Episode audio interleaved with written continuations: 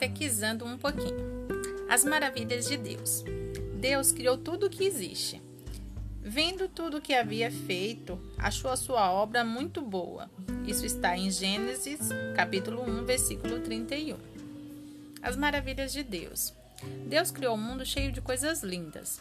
Deus viu que tudo o que foi criado era muito bom. Você sabe o que é criar?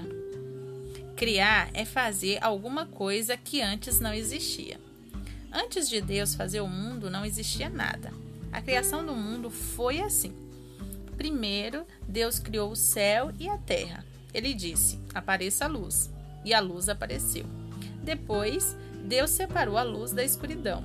A luz ficou dia e a escuridão ficou noite.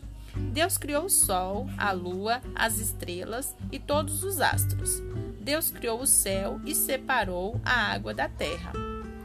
Deus reuniu as águas e chamou as águas de mares, e a parte seca chamou de terra. Deus criou todas as plantas e suas sementes.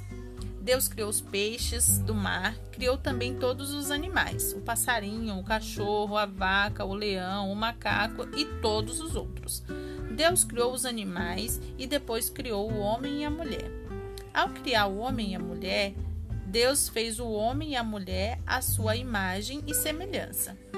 Depois Deus criou o homem e a mulher, viu que tudo o que tinha feito era muito bom.